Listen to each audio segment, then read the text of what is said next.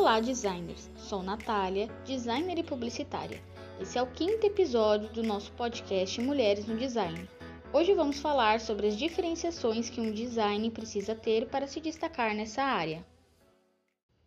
Nesse momento de crise com a pandemia do coronavírus, o mundo teve que se reinventar e muitos profissionais buscaram estratégias para se manter ou entrar no mercado competitivo. Mas no design, como podemos crescer nesse momento de crise, sem falar da grande expansão de outros designers que estão atuando na área?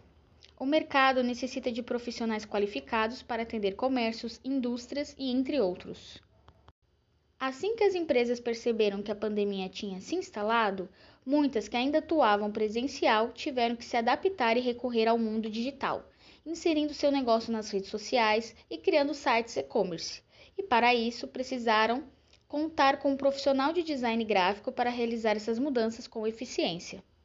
Mas o que um profissional qualificado precisa ter para se destacar?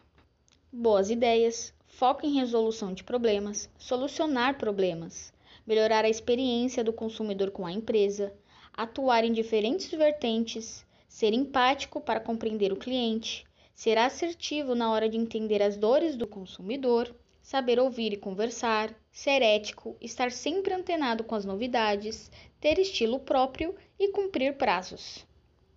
As empresas estão buscando profissionais que saibam criar soluções para determinados problemas que eles possuem.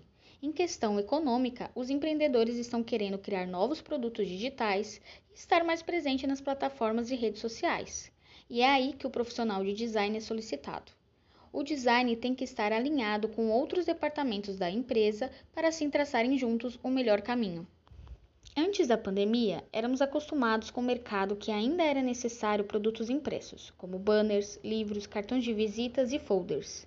Mas para evitar o contato e manter distanciamento, as soluções encontradas foram adaptar tudo digitalmente, como cardápios e cartões de visita. Com esse crescimento das redes sociais, outros nichos perceberam que isso acabou se tornando a única forma de divulgação no meio da crise do coronavírus. Por conta disso, muitos outros profissionais, como médicos, clínicas dentárias, artistas, músicos, escritores, ilustradores, comércio em geral, restaurantes empreendedores digitais, contam com um designer gráfico. Sendo assim, o mercado de design, assim como outros profissionais ligados à criatividade e ao mundo digital, tende a crescer cada vez mais, mesmo depois da pandemia. O mercado de design gráfico se faz extremamente necessário nesse sentido, porque é ele que irá ajudar a repensar produtos e soluções capazes de atender a esses novos desejos dos consumidores. A crise nos mostrou novos valores e processos, Novas ideias precisam surgir para que todos consigam se adaptar ao novo mundo, diferente, porém mais sustentável, não é mesmo? Esse foi o quinto episódio do nosso podcast especial Mulheres no Design. Compartilha com os amigos e amigas, me siga no Spotify Natália Design e obrigada por me ouvir.